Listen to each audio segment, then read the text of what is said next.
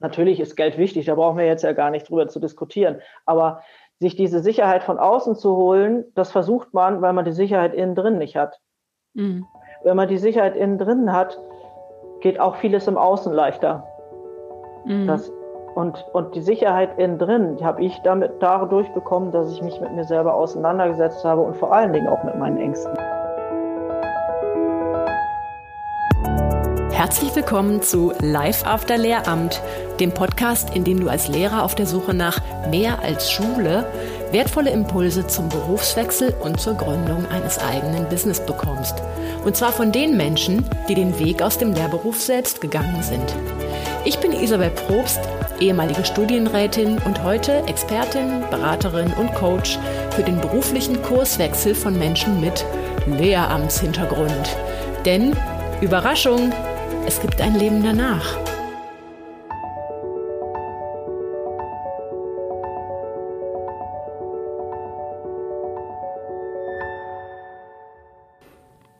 Hallo ihr Lieben. Die Zeit rast ja echt wieder, ne? Und beim letzten Podcast, da steuerten wir noch auf die Herbstferien zu oder in manchen Bundesländern waren die Herbstferien schon im vollen Gange und jetzt winkt schon bald die Adventszeit. Wir befinden uns, falls du diese Folge zu einem zukünftigen Zeitpunkt hörst, gerade im zweiten Corona-Lockdown. Und der wird sich wahrscheinlich auf unbestimmte Zeit jetzt erstmal verlängern. Es ist noch gerade die Frage, ob, ähm, ob und wie man jetzt in der Familie Weihnachten feiern kann. Ähm, und im Gegensatz zum ersten Lockdown wird gerade nicht auf flächendeckendes Homeschooling oder auf Hybridunterricht gesetzt, sondern auf Präsenzunterricht. Das bringt natürlich Vor- und Nachteile mit sich. Vorteile für die Eltern, die erwerbstätig sind, ähm, Nachteile vielleicht für viele, viele andere. Ne? Also es wird gelüftet und gefroren, was das Zeug hält. Die Vorgabe ist, unbeirrt Lehrpläne zu erfüllen und auch die Prüfkultur krampfhaft aufrechtzuerhalten und die Regelungen, wer wann und wie lange in Quarantäne muss oder wer als Kontaktperson ersten oder zweiten Grades jetzt doch in die Schule darf oder auch nicht, das versteht irgendwie kein Mensch mehr. Ich muss euch das ja nicht weiter ausmalen. Ihr sitzt ja im Grunde an der Front und ich sitze in meinem warmen Homeoffice und bin überaus dankbar, dass äh, dank durchlaufender Kita, wo wirklich hervorragende Arbeit geleistet wird, ich eben auch weiter tätig sein kann. Im ersten Lockdown war das so nicht der Fall. Ne? Okay, vielleicht habt ihr es mitbekommen, äh, wenn ihr meinem Newsletter oder meinen Social-Media-Kanälen folgt oder auch diesem Podcast, dass im Oktober ein wichtiges Pilotprojekt von mir gestartet ist, nämlich diese Kursfinder Pop-up-Gruppen, die ich ins Leben gerufen habe. Ähm, und da nimmt man gemeinsam mit sechs Lehrkräften und mit mir in 14 Wochen das Projekt Neuorientierung intensiv in die Hand. Ja, und was soll ich sagen? Das ist jetzt Mitte Oktober angelaufen. Es kam so viel Resonanz, dass ich nicht mit einer, nicht mit zwei, sondern mit drei vollen Gruppen gerade parallel arbeite. Und das macht unglaublich viel Spaß. Die Chemie stimmt und es wird schon jetzt klar, das Ding bleibt, das Ding geht im Frühjahr in die nächste Runde. Ähm, und wenn du dich schon jetzt dafür unverbindlich vormerken lassen möchtest und dich benachrichtigen lassen möchtest, dann schreib mir doch einfach an kontakt.isabelprobst.de. Dann nehme ich dich einfach schon mal so ein bisschen auf die Liste auf und du kriegst dann News, wenn es wieder losgeht. So, ähm, die Gruppen sind übrigens bunt gemischt mit männlichen und weiblichen Lehrkräften aus ganz Deutschland, von jeder Schulform und auch in jedem Alter. Und ähm, ja, das ist natürlich auch gerade für, für Lehrkräfte fortgeschrittenen Dienstalters Thema, ob man sich eigentlich nochmal wirklich auf neue Pfade begeben will oder ob das aber komplett irre ist. Denn man Ne? Man gibt ja auch viel Sicherheit auf, man ähm, hat Einbußen in der Altersvorsorge. Viele haben ja dann auch schon eine gewisse Krankenakte. Genau, das steht natürlich im Raum.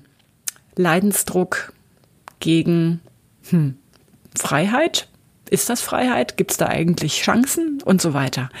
Und genau dazu war es mir ein Anliegen, dazu meine heutige Gästin zu gewinnen.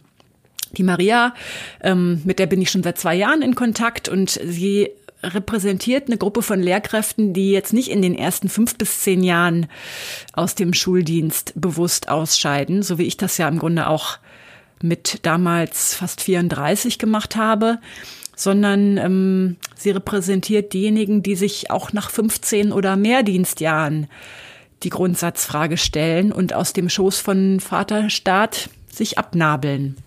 Und damit nimmt man ja auch nochmal deutlich höhere Einbußen in der Altersvorsorge in Kauf. Ähm, abgesehen nochmal von der Frage, ja, was macht man denn eigentlich stattdessen? Ne?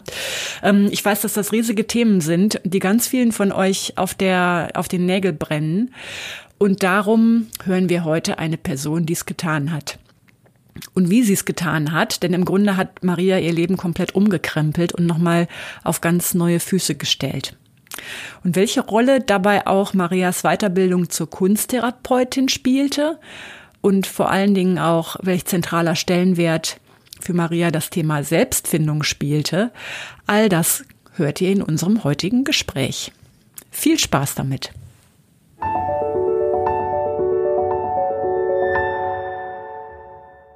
So, ich bin ja heute mit der Maria.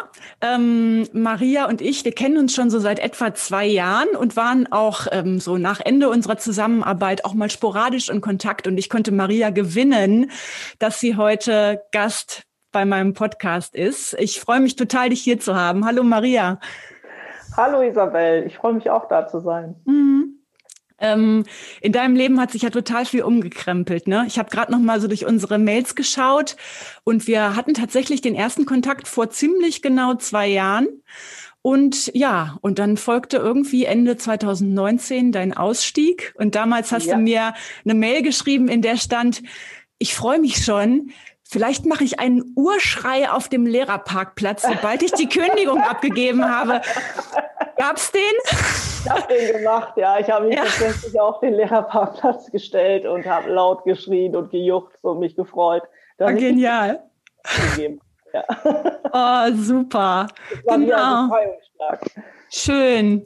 Dein Leben hat sich ja echt umgekrempelt ähm, durch den Ausstieg und das, da wollen wir natürlich heute drauf, drauf eingehen.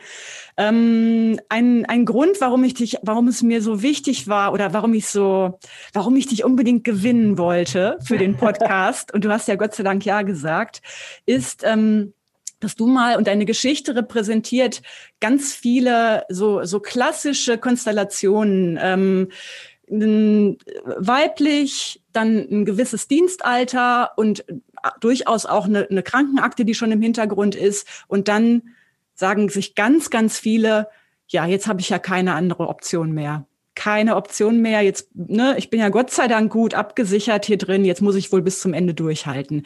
Und du hast ähm, aber trotzdem eine andere Entscheidung getroffen. Und das ja. finde ich so wertvoll, da mit dir drüber zu, zu reden. Magst du uns mal erzählen, wie denn eigentlich dein beruflicher Werdegang war? Klar, gerne. Ähm, 1993 bin ich angefangen zu studieren, ganz klassisch, Lehramt. Ähm, und ich gehörte tatsächlich zu denen, die sich ursprünglich was anderes überlegt hatten, was aber in, zu dem Zeitpunkt noch nicht dran sein konnte. Und dann habe ich Lehramt studiert.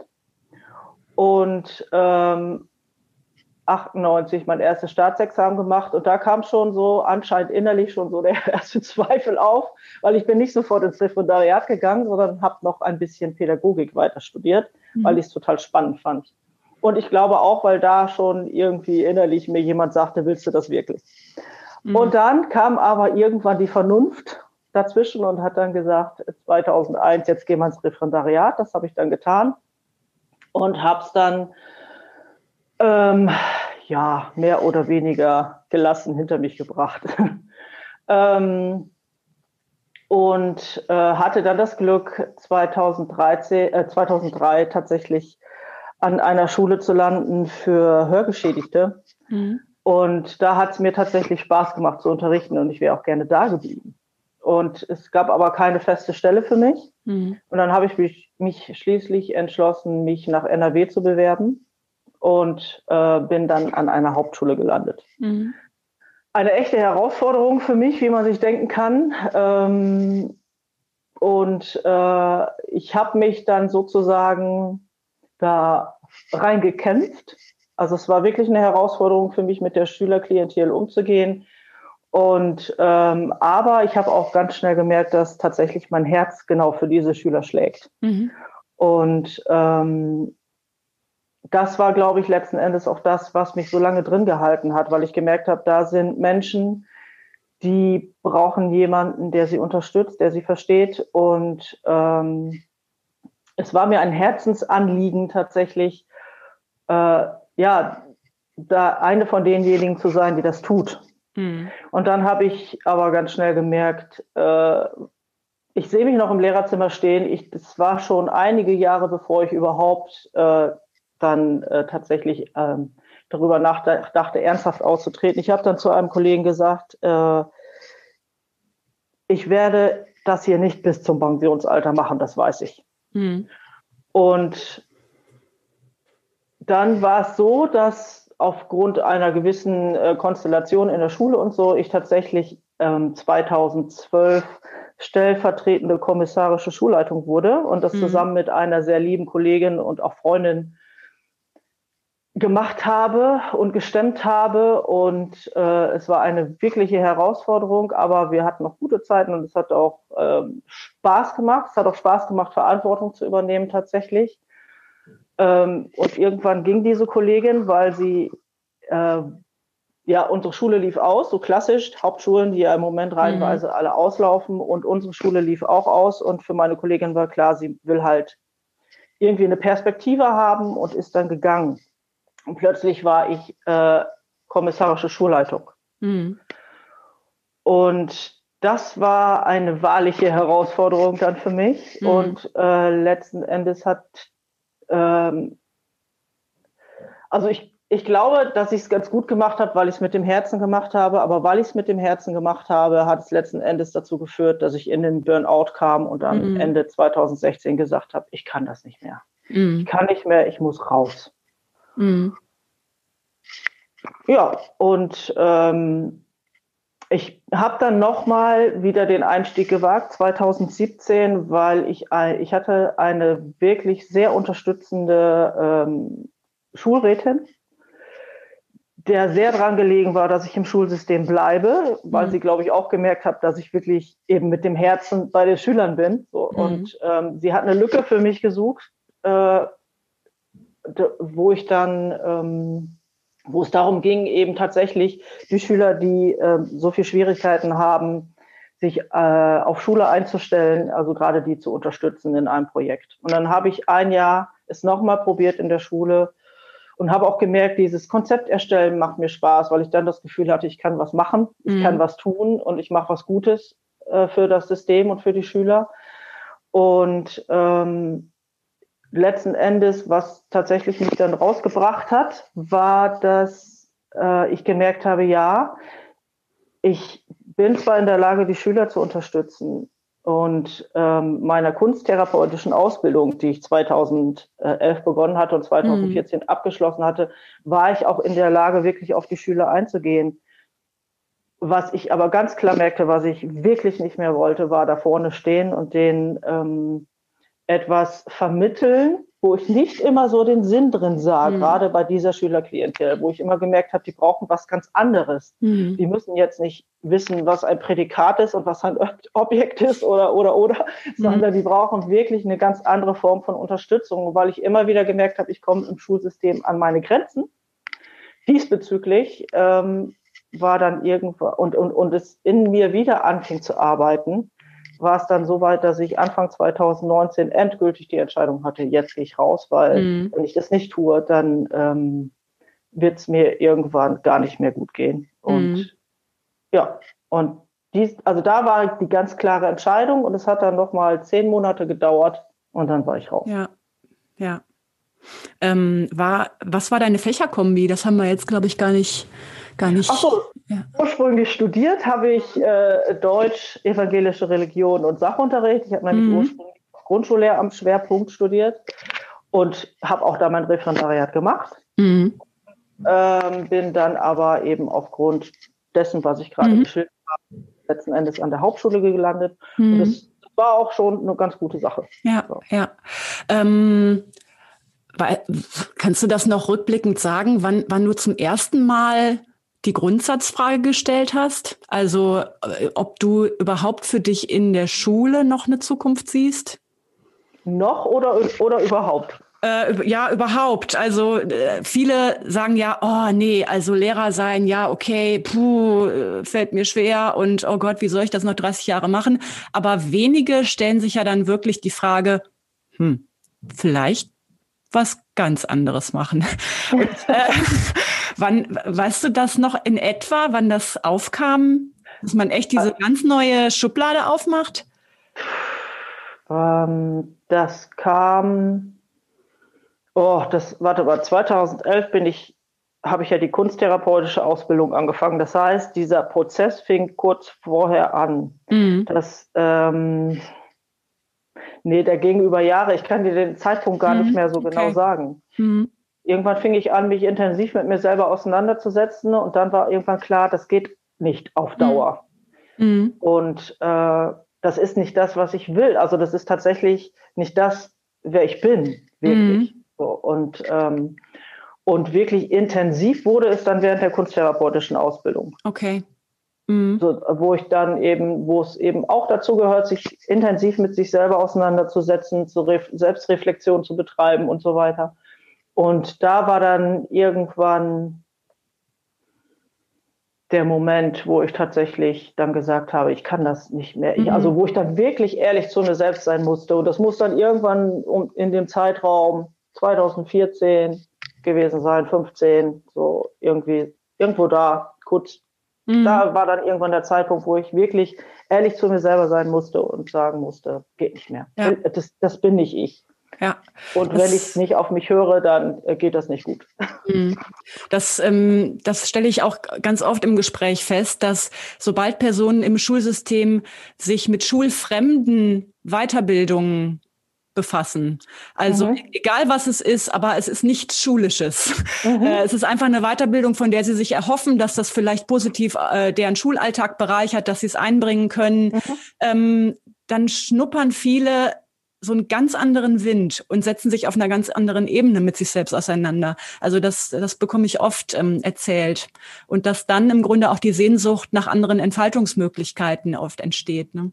Ja, also es war zum einen tatsächlich die Sehnsucht nach den Entfaltungsmöglichkeiten und wirklich ja, mich zu leben. Mhm. Und zum anderen war es tatsächlich auch so, dass ich durch, ähm, ja, durch das, was ich in der Kunsttherapie gelernt habe, also Gespräche zu führen, mich mit Menschen auseinanderzusetzen, ähm, einfach gemerkt habe, dass was ich wirklich will im Leben oder was ich auch für Menschen will im Leben oder was ich mit Menschen erreichen will im Leben, das kann ich in der Schule nicht erreichen, weil ich da mhm. immer wieder an gewisse Grenzen stoße und weil ich da ähm, und ich, ich merke, jemand braucht etwas, aber das kann ich ihm in der Schule nicht geben, mhm. weil Schule, Schule ja nun mal Schule ist und seine Grenzen hat. So mhm. und ähm, ja, und das ist da, an diese Grenzen bin ich immer wieder gestoßen mhm. und wurde immer unzufriedener, weil ich immer wieder gemerkt habe, die brauchen doch aber was ganz anderes. Mhm. Und ich bin diejenige, die ihnen das geben will. Ich bin nicht diejenige, die ihnen Deutsch und, und, und was weiß ich, Biologie und Erdkunde beibringen will. Mhm. Mhm. Ähm, Kunsttherapie ist auch wirklich was, was ich ganz oft höre. Und ähm, das war tatsächlich auch so mit das Erste, was mir als Alternative sehr, schma sehr schmackhaft war. Also ich hatte echt eine Phase so 2012, da war ich schon zwei Jahre auf meiner Planstelle, wo ich ähm, ganz, ganz intensiv auf dem Trichter war, dass ich auch eine kunsttherapeutische Ausbildung machen will. Ich habe mir verschiedene Ausbildungsinstitute angeguckt, teilweise mit einem, also teilweise haben die ja auch ein anthroposophisches äh, Konzept. Mhm. Äh, da gibt's im Bonner Raum was, dann in Bochum und so, habe mir alles Mögliche angeguckt. Es kam letztlich nicht dazu, aber ich höre heute von ganz vielen Klientinnen, dass die das auch begonnen haben ähm, und dass im Grunde Kunsttherapie für viele auch was naheliegendes ist. Wie bist du auf, wie bist du da ursprünglich drauf gekommen überhaupt? Wie bist du damit in Kontakt gekommen? Ah, das war, äh, war ganz lustig, weil ähm, ich habe hab eine Freundin, die damals auch meine Kollegin war und äh, die mich in diesem Prozess sehr unterstützt hat. Und ich weiß noch, wie ich mit ihr in der Schülerbibliothek saß in der Pause und sie mich fragte, ja, äh, Maria, was ist denn, dann die, was ist denn deine Alternative? Was möchtest du denn? Was liegt dir denn? Was würde dir denn wirklich Spaß machen? Und da habe ich gesagt, also, ich habe ja schon nach meinem Abi gedacht, dass Therapie eine ganz coole Sache ist und mich das wirklich interessieren würde. Nur mein Abi-Durchschnitt war halt auch nicht so cool. Mhm. und äh, und äh, was ich auch total gerne mache, ist äh, wirklich äh, malen und äh, zeichnen und so. Mhm. Und dann habe ich gedacht, ach, Kunsttherapie wäre doch cool. Mhm. Mhm. Und ähm, dann bin ich ins Internet gegangen und habe mich informiert und ich habe mich gar nicht so intensiv informiert wie du, sondern ich bin ziemlich schnell auf eine Seite gestoßen, mhm. wo ich gedacht habe, und genau das ist es. Das mhm. ist das Institut, wo ich hin will. Die sprechen mich total im Herzen an, da gehe ich hin und das habe ich gemacht. Hm. Und es war die beste Entscheidung meines Lebens. Super. Ah, oh, toll. Eine der besten. Ja, was, was die Hörer gerade nicht sehen können, hinter dir äh, steht eine Staffelei mit einem wunderschönen bunten Bild und da ja. ist noch ein Bild an die Wand angelehnt. Also das, das sieht man, dass das wirklich in dein Leben ähm, komplett Einzug gehalten hat. Ne? Ja. Schön. Ähm, Okay, jetzt hören natürlich ganz viele zu, die sagen, ja, ja, bei, bei der hat das jetzt halt geklappt, die hatte Glück, ne? Bei mir mhm. wird das aber nicht so sein. genau, also ich bin, ich bin auch schon 15 Jahre im Dienst oder ich bin 20 Jahre im Dienst und ich war vielleicht auch schon mal ähm, zeitweise raus, krank geschrieben und dann wieder eingegliedert und so. Und äh, ganz ehrlich, also ich kann, ich habe keine Optionen. Hm. Mhm. Ähm, was, was ist dazu deine, deine Haltung? Ja, keine, keine Option. Da ist schwierig, gerade darauf jetzt eine mhm. Antwort zu finden, ja. denn ähm, äh, ich hatte ja tatsächlich in dem Moment eine Option. Also ich hatte ja eine Idee, was ich machen kann, was mir entspricht. Und ich glaube, das ist es tatsächlich. Ähm, also das war ja tatsächlich äh, auch diese Frage meiner äh, Freundin, die so, was magst du denn? Was macht dir denn Spaß? Und von der Seite ranzugehen und erstmal mhm. zu gucken, was mag ich denn? Was macht mir denn wirklich Spaß, wenn mir Schule keinen Spaß macht? Was ist denn das, was mir Spaß macht und ähm, wo ich meine Energie herausziehe und dann zu gucken, so und vielleicht gibt es da eine Alternative, die ich da nutzen kann. Mhm. Mhm. Ähm, aber also was ich auch schon oft gehört habe, dass Leute sagen, ja, ganz ehrlich, in meiner Lebenssituation kann ich mir gar nicht leisten, die Frage zu stellen, was macht mir Spaß? Also ich muss halt was finden, was mir die Brötchen verdient. Und mal ja. gucken, ob ich jetzt in der, vielleicht werde ich ja, vielleicht werde ich ja äh, irgendwie, kann ich die Laufbahn wechseln als Verwaltungsfachkraft und so. Da habe ich zwar keinen Bock drauf, aber Hauptsache irgendwie sicher. Ähm, und ähm, ich muss, also ich, das ist Luxus, dass mir Arbeit Spaß macht. Oh ja. Das, das sagen ganz herzlich, viele. Herzlich willkommen in Deutschland. ja. ja, nee, äh, es, ist, äh, es ist kein Luxus. Es ist äh, unser Recht, dass uns die Arbeit Spaß macht. Also das, äh, es ist ähm, gesund, dass uns die Arbeit Spaß macht. Und äh, ja, also es ist natürlich, meine, meine Erfahrung ist sehr subjektiv und ich kenne mhm. natürlich diese Ängste. Also ich habe mich auch unter der Brücke gesehen mhm. und äh, tatsächlich, also ähm, ich, mein Kopfkino war großartig in der Beziehung, deswegen hat es ja auch mehrere Jahre gedauert, mhm. bis ich soweit war. Und mir hat tatsächlich äh, immer wieder geholfen, mich mit Menschen zu unterhalten. Und äh, ein äh, sehr lieber Mensch in meinem Leben. Das war der Dozent in der kunsttherapeutischen Ausbildung. Ich saß da halt wirklich weinend und habe gesagt, ich habe solche Angst davor. Ich habe mhm. wirklich solche Angst davor. Und, äh, und er hat gesagt, ja, was ist denn das Schlimmste, was dir passieren kann in Deutschland? Du kriegst Hartz IV. Mhm. Und das war tatsächlich, ähm, das mag vielen Angst machen, aber für mich war das sehr beruhigend, tatsächlich zu mhm. wissen, ich bin hier in einem Land, das mich auffängt zur Not. Hm. Wenn es auch nicht die schönste Variante ist, aber es wird nichts Schlimmes passieren. Ich werde nicht unter der Brücke landen. Hm. Ja. Das ist das, was mir geholfen hat. Also hm. mich immer wieder auch mit Menschen äh, zu unterhalten, die halt nicht in diese Angst waren und die das von außen betrachtet haben und die tatsächlich auch mir dabei geholfen haben, Ideen zu, Ideen zu entwickeln. Hm. Ja, ich, ähm, ich sage auch immer, ähm, man unterschätzt, in was für einer Blase man als Lehrer lebt. Also in was ja. für einer Filterblase auch. Ähm, klar, man hat ganz viel äh, im Lehrerzimmer Austausch. Äh, irgendwann ist der Freundeskreis auch nur noch Lehrer oder ganz äh, dummi, vorwiegend Lehrer. Ähm, und äh, ja, dann man kommt noch mit ein paar Leuten in Kontakt, die vielleicht nicht Lehrer sind, aber auch nicht mehr wirklich intensiv und man führt schon gar keine Gespräche gar keine Gespräche über die Berufswelt. Und nee das, das trägt aber dazu bei, dass sich diese Ängste aufbauen und dieses, diese Nebul, vor allem diese, diese nebulöse Angst vor dem da draußen. Und man vergisst dabei, dass es ja andere Menschen gibt und sogar die Mehrzahl aller Erwerbstätigen in Deutschland, die jetzt halt keine Beamten sind, die damit irgendwie leben, ne? Die da draußen leben ja. und überleben. Genau. Ja. ja, ist tatsächlich so. Ja, das ist, das ist tatsächlich so. Diese, diese Blase der vermeintlichen Sicherheit auch. Mhm. Also ich nenne es immer ganz be bewusst vermeintliche Sicherheit, weil mir irgendwann klar geworden ist, was ist das für eine Sicherheit, wenn die mich auf Dauer krank macht. Mhm. Ähm, und äh, ja, äh, ja, was soll ich dazu sagen? Also ich, ich habe mich natürlich, also wie du es schilderst, auch für mich gab es äh, vornehmlich im Freundeskreis äh, tatsächlich Lehrer und es gab kein anderes Thema als Schule, Schule, Schule, Schüler, Schüler, Schüler. Und ähm, ja, dann gilt es halt, den ersten Schritt zu machen und sich da mal rauszubewegen. Ja. Und, äh, tatsächlich, ähm, und wenn es äh, eben nicht gleich eine äh, berufsbegleitende Ausbildung ist, kann es ja erstmal ein berufsbegleitendes Hobby sein. Mhm. Ja. Und äh, um überhaupt erstmal rauszufinden, was macht mir denn Spaß. Ja, im Grunde alles, was diese Blase äh, perforiert. Ne? Das können Gespräche sein mit Leuten, ja. äh, die einfach ähm, emotional nicht involviert sind in Schule. Das können äh, kann sein, dass man irgendwas beginnt, eine Ausbildung, die was ganz anderes ist. Hauptsache, man bewegt sich aus diesem Radius raus. Ne?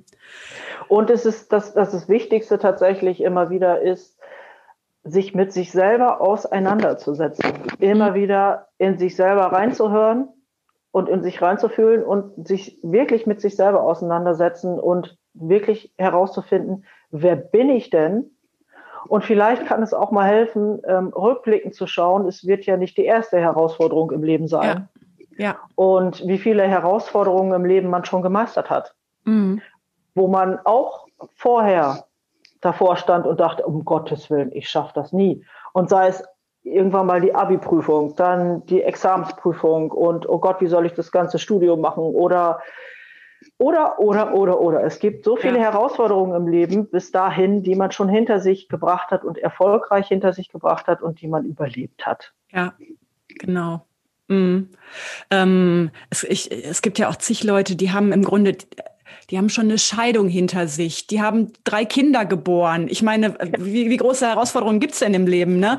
Ähm, ähm, oder was weiß ich, ne? Oder die haben eine schwere Krankheit durchstanden. Ähm, genau. Und da kann man auch überlegen, was hat mir da geholfen, das zu meistern? Also wahrscheinlich auch Support, Netz, ja. ähm, vielleicht auch professionelle Hilfe. All das gibt's ja auch für den Berufswechsel. Ne?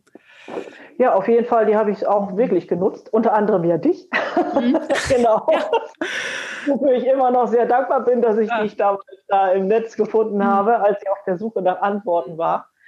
Mhm. Und äh, aber auch auf, auf anderen Ebenen habe ich mir professionelle mhm. Hilfe gesucht. Und ja. ähm, auf der Ebene, auf der psychischen Ebene, also wirklich eine Unterstützung gesucht und äh, um, um eben äh, ja wirklich mich mit mir selber auseinanderzusetzen. Mhm. Und es geht eben schwer, oft schwer alleine, weil man ja in diese berühmten Gedankenschleifen gerät und dann schaukelt sich das hoch und es ist einfach immer gut, wenn man jemanden von außerhalb hat, ob es jetzt wirklich ein Freund ist, eine Freundin, ähm, der Partner oder Familie oder eben tatsächlich professionelle Hilfe, aber jemand, der einen aus dieser Schleife wieder rausholt und mhm. der sagt, stopp, und äh, betrachte das doch mal von hier oder von da oder so schlimm ist es doch gar nicht und, und, und, und, und. Mhm. Oder du hast die und die Möglichkeiten.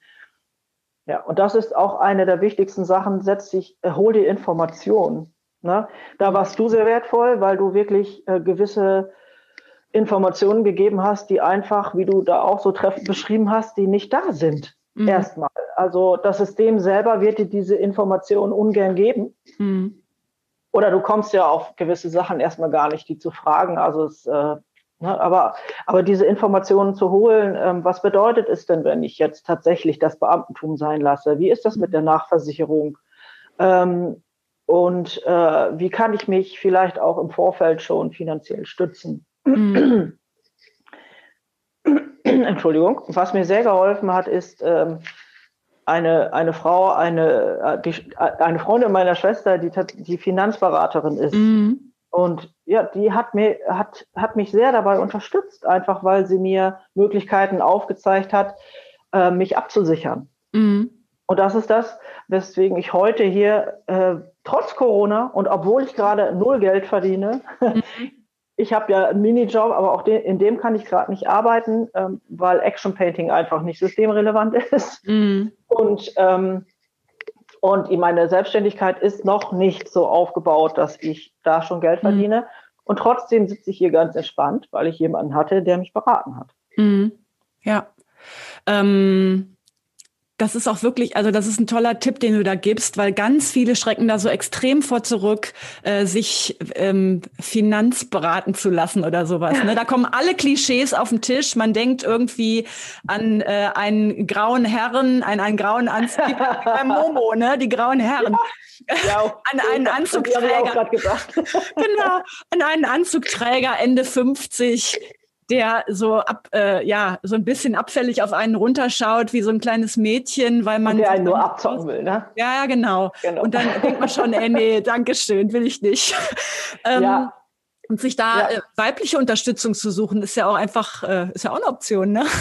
Ja, genau. Sich als mhm. Frau eine Frau zu suchen, mhm. wenn man sich damit wohler fühlt, auf jeden genau. Fall. Aber das Allerwichtigste ist es, sich eine Person zu suchen, mhm. mit der man sich wohlfühlt. Und es ist egal, in dem Fall vielleicht, ob Mann oder Frau ja. sondern es geht darum, wirklich jemanden zu haben, wo das Bauchgefühl sagt, ja, dem mhm. oder der kann ich vertrauen.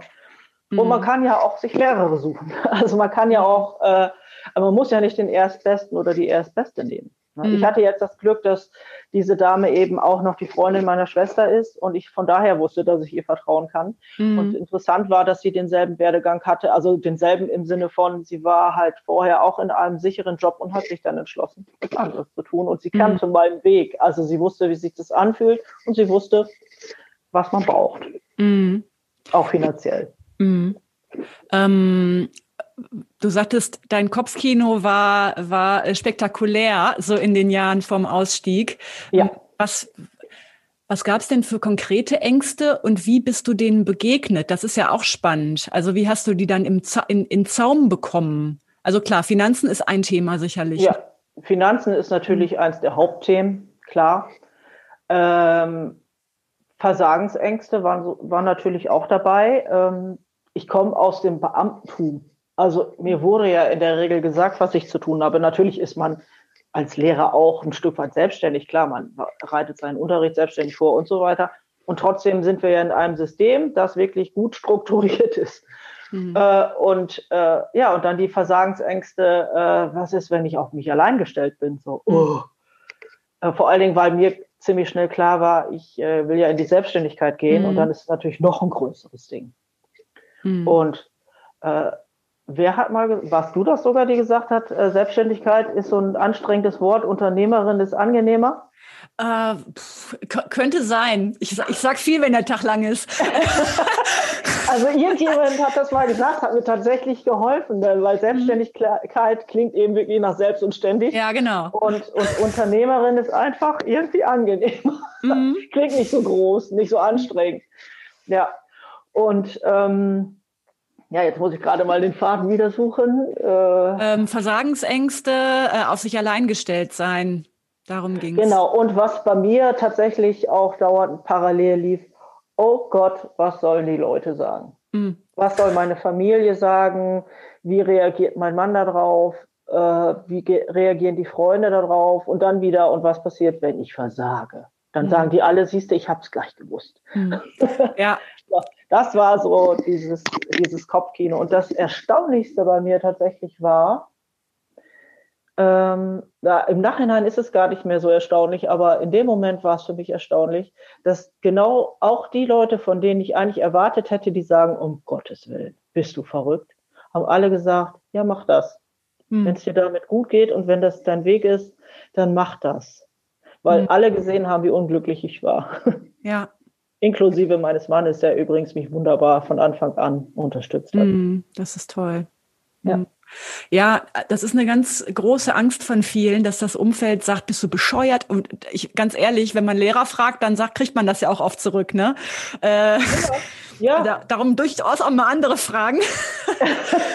nee, aber auch, äh, ja, es tatsächlich waren es dann teilweise auch ähm, Lehrer, die natürlich dann sagten, oh Gott, du willst wirklich aus dieser Sicherheit raus. Und einer war, war besonders ähm, wie soll ich sagen, also das ist mir besonders im Gedächtnis geblieben, weil er wirklich auch, er konnte es wirklich nicht verstehen, warum ich diesen Schritt mache. Also mhm. er war jemand, der mich in allem sehr unterstützt hat, auch in dem wieder ins System reinzukommen, also in diesem mhm. Jahr, wo ich es nochmal versucht habe. Und ich habe ihm das auseinandergesetzt und habe gesagt, aus diesen und jenen Gründen kann ich es einfach nicht mehr. Und dann mhm. hat er gesagt, ah, jetzt verstehe ich das. Also war wirklich so, als hätte sich ein Schalter umgelegt Jetzt verstehe ich, was du mhm. meinst. Ja, geh raus. Das Beste, mhm. was du. Ja.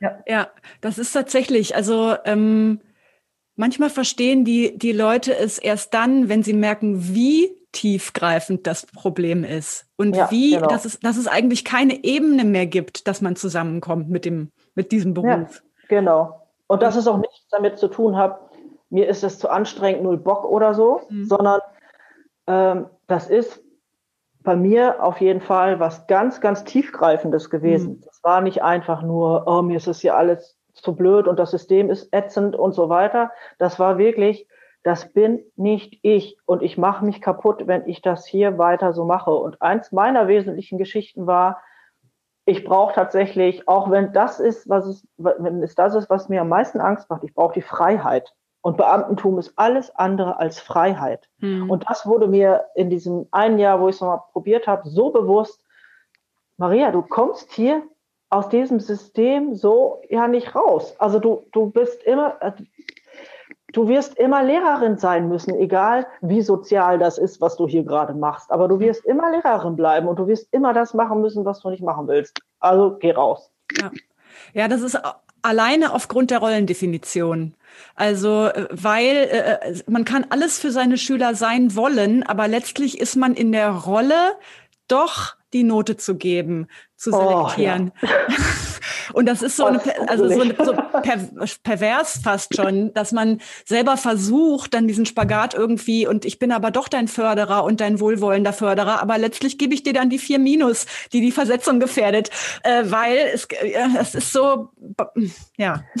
Ja, und ja, es ist wirklich, mhm. Menschen zu beurteilen, gut, dass du es ansprichst, war eins mhm. der schwierigsten oder schwersten Sachen für mich, wirklich. Mhm. Das war das, wo ich immer wieder gegen angegangen bin.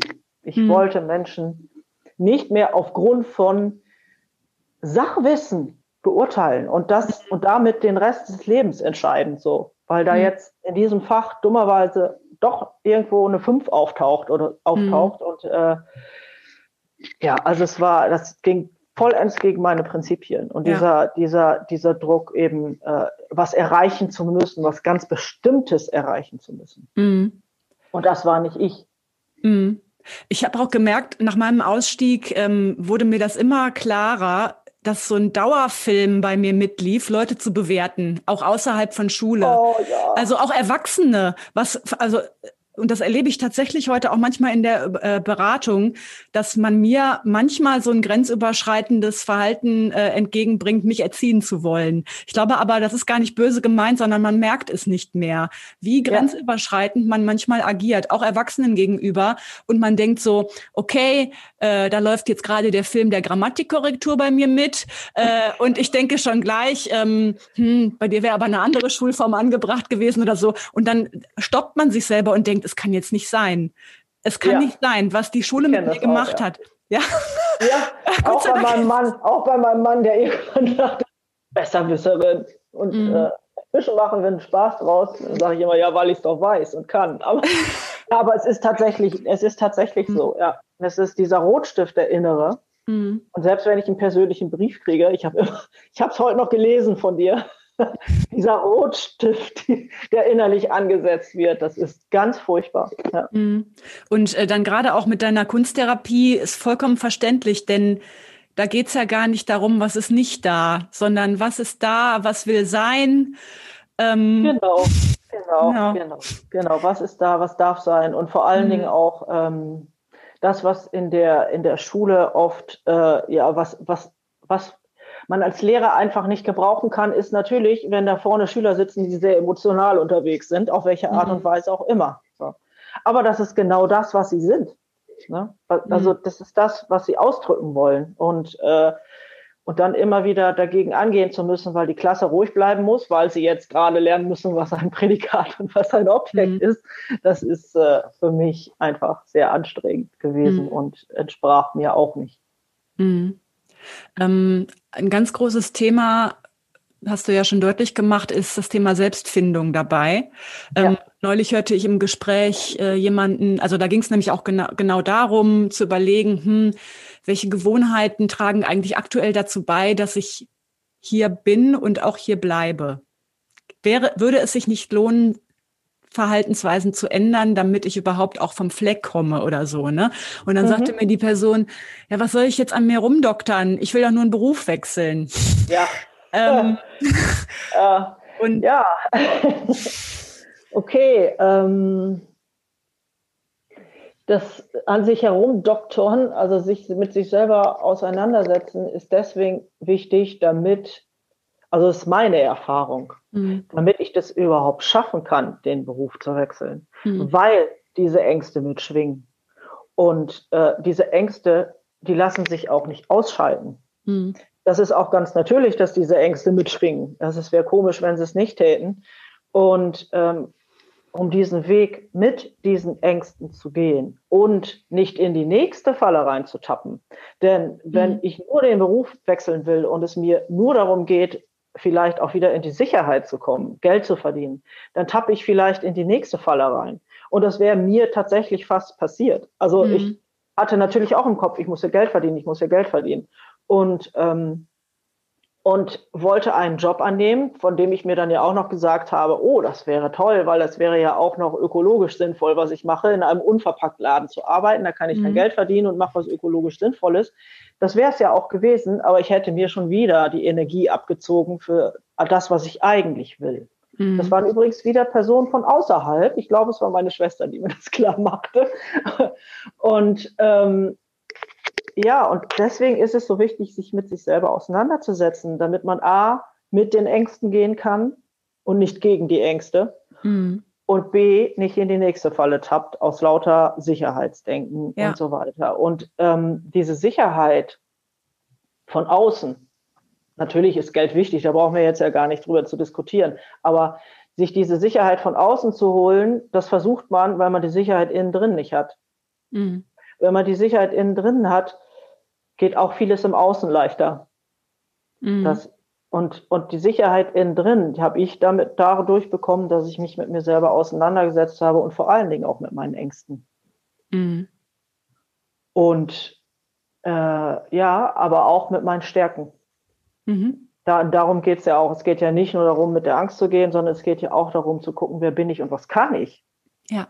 Und nicht immer nur, was will ich nicht und was macht mir Angst. Mhm. So. Mhm. Und das geht eben, wenn man wirklich ehrlich zu sich selbst ist, geht es nur herauszufinden, wer bin ich und was kann ich und was will ich und was kann ich der Welt geben. Mhm. Und, und nur dann funktioniert's, wenn man selber auch davon überzeugt ist, wo das eigene Potenzial ist und der Wert, den man stiften kann und wo man sich gut einbringen kann. Wenn man immer nur denkt, hm, ich kann aber das nicht und ich kann das auch nicht und oh Gott, hoffentlich merkt keiner, dass meine Computerkenntnisse auch nur auf Sand gebaut sind. Hoffentlich merkt's keiner. Irgendwann entlarvt mich jemand. Das hat ja sogar einen Namen, Imposter-Syndrom, ne? Dass man immer denkt, irgendwann merken sie es, dass ich nichts auf dem Kasten habe. Ist nur eine Frage der Zeit. Ja, und das Schöne ist, das denkt jeder. Genau. Ja, genau. das Schöne ist, dass in diesem Film tatsächlich jeder ist, egal wie souverän er nach außen wirkt, weil mhm. äh, mir, mir auch immer gesagt wird, ich wirke nach außen so souverän und das bin ich innen drin gar nicht. Und mhm. ja, und, und, genau das ist es. Ähm, mach etwas, was dir wirklich entspricht und nimm dir Zeit dafür und mach das in deinem eigenen Tempo. Mhm. Ähm, ich meine, ich habe es natürlich jetzt gerade auch leichter, weil ich tatsächlich durch meinen Mann ähm, finanziell abgesichert bin und äh, eben durch durch diese finanzielle Beratung und so weiter, ähm, kann ich natürlich das Ganze auch gerade gelassener sehen. Also mhm. mir ist schon, ich bin mir schon dessen bewusst, dass es vielleicht Leute gibt, die diesen Luxus nicht haben. Und trotzdem ist es so, übers Kniebrechen funktioniert nicht. Mhm. Und äh, geh in deinem eigenen Tempo. Und es kann schneller sein und es kann langsam sein. Mhm. Und wenn du über dein Tempo hinausgehst, das ist zumindest die Erfahrung, die ich gemacht habe, ähm, dann, dann ähm, überforderst du dich. Und schon wieder gerätst du in die nächste Falle rein. So, und äh, machst in deinem Tempo. Das ist ganz, ganz, ganz wichtig. Mhm. Und ähm, ja, na, und natürlich äh, das Allerwichtigste ist, mach das, was sich für dich gut anfühlt. Und, ähm, und es kann alles sein. Es kann sein, dass es für dich ganz wichtig ist, ähm, dir einen Job zu suchen, der dir entspricht und in dem du dich erfüllt fühlst. Und es kann aber auch für dich sein, je nachdem, welche Persönlichkeit du bist und wo du stehst, kann aber auch für dich richtig sein, tatsächlich ähm, in diese ähm, Dienstunfähigkeit zu gehen. Mhm. Aber da ist es wichtig, sich mit sich selber auseinanderzusetzen. Natürlich hatte ich am Anfang auch mal im Kopf und es wurde mir auch von außen gesagt, ähm, ja, wenn du einen guten Psychologen hast und so, ähm, dann könntest du ja auch in die Dienstunfähigkeit gehen. Also du hast ja schon eine Krankengeschichte. Mhm. Und dann war mir irgendwann klar, nee, das geht nicht, weil ich wäre ja immer noch da drin. Mhm. Und es wird mir immer noch gesagt, was ich darf und was ich nicht darf, zumindest in NRW.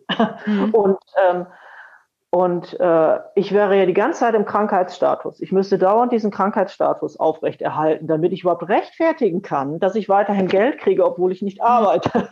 Mhm. Und das muss man sich alles bewusst machen, was dann, auf was man sich da einlässt. Ja. Es kann sein, dass einem die Sicherheit so wichtig ist, diese, ähm, dieses, aber, aber ich kriege wenigstens monatlich mein Geld, äh, dass das der richtige Weg ist. Aber für, aber finde das erstmal raus. Ja und sag nicht per se, ähm, ach ja, da kriege ich mein Geld und äh, da bleibe ich dann lieber da drin. Hm. Denn es kann sein, dass dich das genauso tot unglücklich macht, weil hm. du immer ähm, nicht das machst, wer du wirklich bist. Hm. hm. Und meine Erfahrung ist, wenn ich mich auf den, als ich mich auf den Weg dahin begeben habe, putze mir die Sache, Sachen tatsächlich so zu. Mhm. Ähm, also es hat eins, das, das eine hat das andere ergeben. Plötzlich ging es viel leichter. Und es war tatsächlich, also es war tatsächlich so, in dem Moment, wo ich meine Entscheidung damals im Januar getroffen habe, ich hatte unwahrscheinliche Rückenschmerzen die ganze Zeit im Lendenwirbelbereich. Und ich habe diese Entscheidung getroffen. Und da war, also es war die ehrliche Entscheidung und die Rückenschmerzen waren weg. Mhm. Das meine ich mit, die Sachen passieren dann, wenn du eine Entscheidung triffst und wenn mhm. du dich auf deinen Weg machst. Ja. Und auch dein Körper reagiert. Alles mhm. reagiert. Dein Umfeld mhm. reagiert. Du kriegst plötzlich Angebote von außerhalb. Deswegen bin ich jetzt umgezogen, weil ja. ich ein Angebot gekriegt habe, was mir ermöglicht hat, dann auch diese Kündigung wirklich zu schreiben, weil ich mhm. eine Perspektive hatte. Ja. Das, ähm, genau, das berichten ganz viele. So im Grunde wie von Geisterhand, als ob das Universum einem das jetzt schickt, aber man macht das schon selbst, ne? So durch. Ja, man sendet Signale aus, ja. ja. Also das ist es tatsächlich. Man sendet äh, zum einen an seinen Körper Signale aus, deswegen beruhigt er sich wieder. Mhm. Und zum anderen äh, sendet man dadurch, dass man kommuniziert, was man da tut mhm. oder was man will. Ähm, können ja die Menschen überhaupt erst rausfinden, dass sie dir ein Angebot machen wollen. Ja. Wenn sie nicht wissen, dass du da raus willst oder dass du überhaupt darüber nachdenkst, warum sollte dir jemand ein Angebot machen? Mhm. Und ihr habt ja im Grunde, ähm, also ihr als Paar habt ja im Grunde diesen Cut genutzt, um euch komplett umzukrempeln. Ne? Ja. Also im Grunde ganz viele Lebensentscheidungen nochmal vielleicht zu hinterfragen, ähm, Lebensmittelpunkt nochmal verlagert. Und auch ja, dein, genau. dein, Mann hat sich auch nochmal beruflich verändert, ne? ja, und er ist glücklich wie nie. Mhm. ja, tatsächlich. Er ist glücklich wie nie in seinem Job jetzt. Ähm, er hat genau den Job gefunden, der ihm entspricht. Und ähm, ja, und es war, also für mich war es wichtig, diesen, diesen krassen Cut zu machen.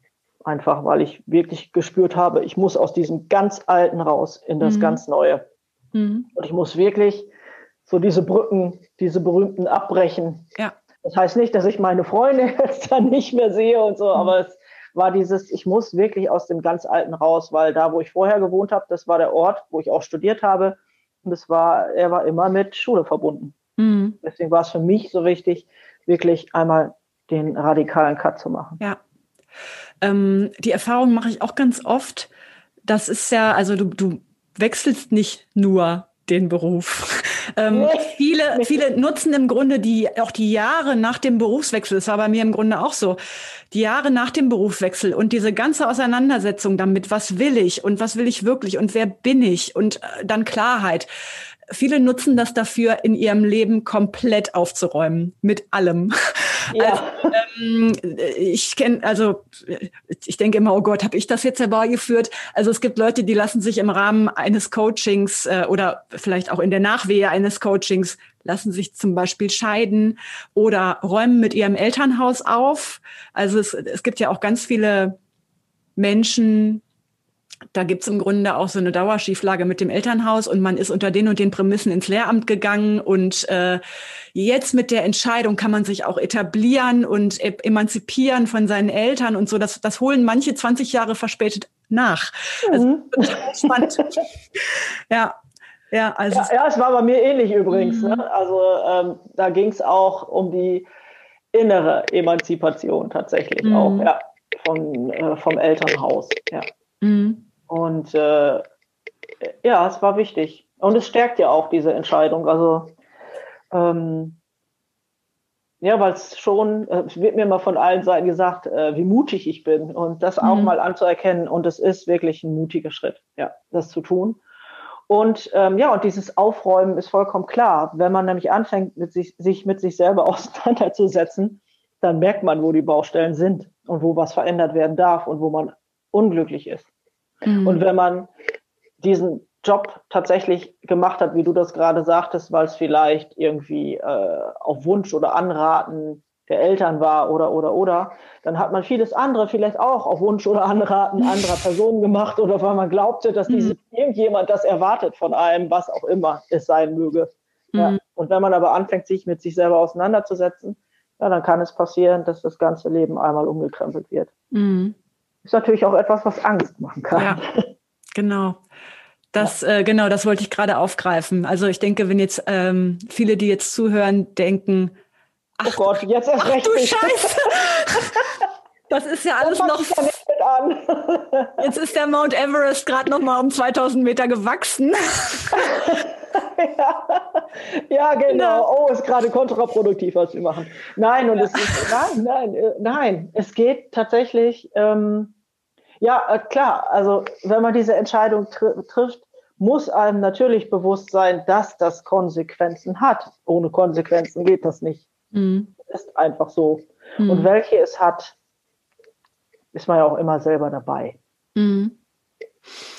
Ähm, vielleicht können wir zum Abschluss oder kannst du zum Abschluss ähm, vielleicht so die, die ersten Schritte, die ersten konkreten Schritte aufzeigen, die jemand tun kann. Also das ist jetzt alles sehr abstrakt, ne? Fang an, dich mit dir selbst, dich, zu, dich zu finden. Oh genau, Gott, ja, wenn ich mich selbst finden will, wo muss ich denn dann anfangen zu suchen? Oh Gott, oh Gott. Äh, ähm, oh, vielleicht vielleicht ähm, können oder kannst du nochmal, also ich, du hast schon ganz, ganz viel gesagt. Vielleicht hilft es auch einfach nochmal, es konkret zusammen. Äh, Eine kleine Zusammenfassung. Eine kleine Zusammenfassung von Susi an dieser Stelle. genau. Ganz, ähm, vielleicht ganz konkrete Ansatzpunkte, wo jemand beginnen kann oder der vielleicht schon auf dem Weg ist, was man so auf dem Zettel haben kann. Ähm, ja, was ich ganz konkret gemacht habe. Ist, was ich vorhin schon mal sagte, mir Informationen äh, suchen. Und ich bin übrigens auch ein Mensch, äh, der, also ich bin ein, eine, die gerne vermeidet. Also von daher weiß ich auch, was für eine Herausforderung das sein kann, sich auch mit Informationen auseinanderzusetzen. Von daher, aber macht es wirklich, es tut gut. also ich habe ähm, also ich bin zum Beispiel zur deutschen Rentenversicherung gegangen und habe mich da informiert. Also die konnten mir jetzt nicht so dramatisch weiterhelfen, aber ich war immerhin mal da gewesen, war ein gutes Gefühl. Ich war äh, ja beim Anwalt, mhm. den du da empfohlen hattest, mhm. ähm, und habe mir einfach Informationen geholt. Ähm, ja, was kann passieren, also um mein Kopfkino auszuschalten. Ne? Mhm. Was, was könnte das äh, Land von mir wollen? Was darf das Land von mir wollen? Bla bla bla. Also einfach, mhm. wenn man Fragen hat, Fragen stellen und sich, und sich die Antworten holen. Ähm, ich war bei dir und äh, äh, du hast mir ja auch die einzelnen Schritte aufgezeigt, die wichtig sind, nochmal, ähm, mhm. worauf ich achten soll. Ja, ich habe mir die fin Finanz finanzliche Beratung geholt ähm, ich ähm, ja, überhaupt die Informationen auch von dir zu kriegen, wie muss ich eigentlich kündigen, was man als mhm. Beamter ja irgendwie auch nicht. Äh, dass das über die Schulleitung geht. Mhm. Zum Beispiel und, und, du bist auch noch die Schulleitung. ja, ja, es hat noch nie jemand bei mir gekündigt. Ich kündige bei sagen. mir selbst. muss man ja auch immer wieder betonen, ich war kommissarische ja. Schulleitung. Das heißt, die meisten Informationen hatte ich auch nicht. Mhm. Ähm, ja, äh, die habe ich mir immer geholt, wenn es an der Zeit war. Ähm, konkrete Schritte. Mhm. Ähm, ja, also ein konkreter Schritt war tatsächlich für mich auch mir ähm, äh, psychologische Unterstützung zu holen, mhm. Ähm, mhm. professionelle, um, um mich, mich, mich äh, mit den Ängsten auseinanderzusetzen. So. Mhm. Ja. Hm. Ja, und dann habe ich mich ja tatsächlich auch erstmal bei anderen Jobs beworben, wie zum Beispiel in diesem Unverpacktladen. Und äh, aber das waren alles Schritte, die einfach für mich wichtig waren, äh, damit ich merke, ich tue was. Ich glaube, das mhm. ist immer so dieses ins Handeln kommen ist mhm. das Wichtigste. Und sei es eben entweder Informationen holen oder und wenn man sich schon irgendwo bewirbt oder oder oder oder oder einfach ins Handeln kommen. Mhm. Ja. Ja, es klingt immer noch sehr abstrakt, aber. Ähm Nee, finde ich nicht.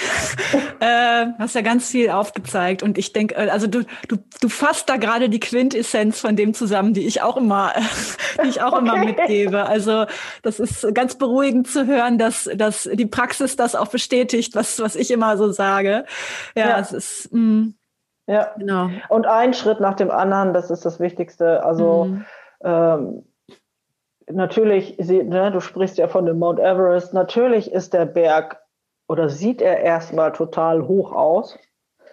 Und ähm, aber ein Schritt nach dem anderen und mach ihn in deinem Tempo. Mhm. Mhm. Ja. Okay. Maria, vielen lieben Dank. Wir sind am Ende angekommen.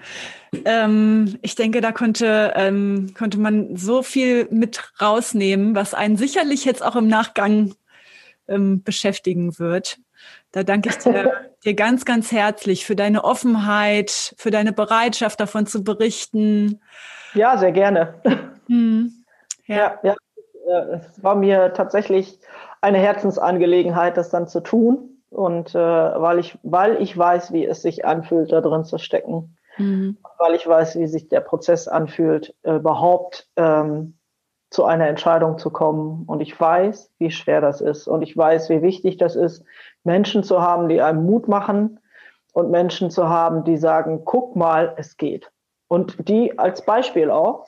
Ich hatte jetzt zwar keinen Lehrer, der ausgestiegen war, aber ich hatte Menschen, die auch wirklich herausfordernde, herausfordernde Lebenssituationen gemeistert haben und die mir als Beispiel ge äh, gezeigt haben, es geht, es geht. Und wenn sich mhm. noch so bescheiden und so groß anfühlt, aber es geht. Und hinterher mhm. kann es gut werden. Mhm.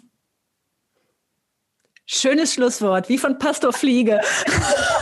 Oh Gott. Nein, nein, nein, das, das ist ja schon fast eine, nein, nein, nein, nein, nein, auf keinen Fall. Aber äh, viele, viele Podcast-Gäste haben das Talent am Ende echt nochmal so, so einen wunderbaren Satz zum Zusammenfassen loszulassen. Super.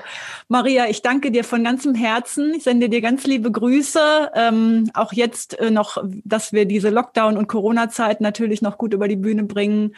Wünsche ja, auch für, danke für deinen weiteren Weg und Aufbauweg alles, alles Liebe. Dankeschön. Ja. Und dir auch alle, weiterhin alles Gute für deine Arbeit, weil du machst eine ganz wunderbare Arbeit. Mhm. Das möchte ich hier nochmal betonen. Du bist mhm. äh, äh, sehr, sehr wichtig oh, für die ganzen Lehrer da draußen, die merken, sie wollen das nicht mehr so. Und darf ich den Lehrern da draußen nochmal was sagen, die gerade ja. überlegen, äh, dass sie da raus wollen? Geht euren Weg, ihr schafft das, möchte ich sagen. Mhm. Macht es, ja. ihr schafft das. Ja. Alles Gute dafür. Vielen lieben Dank und tschüss. ja, tschüss.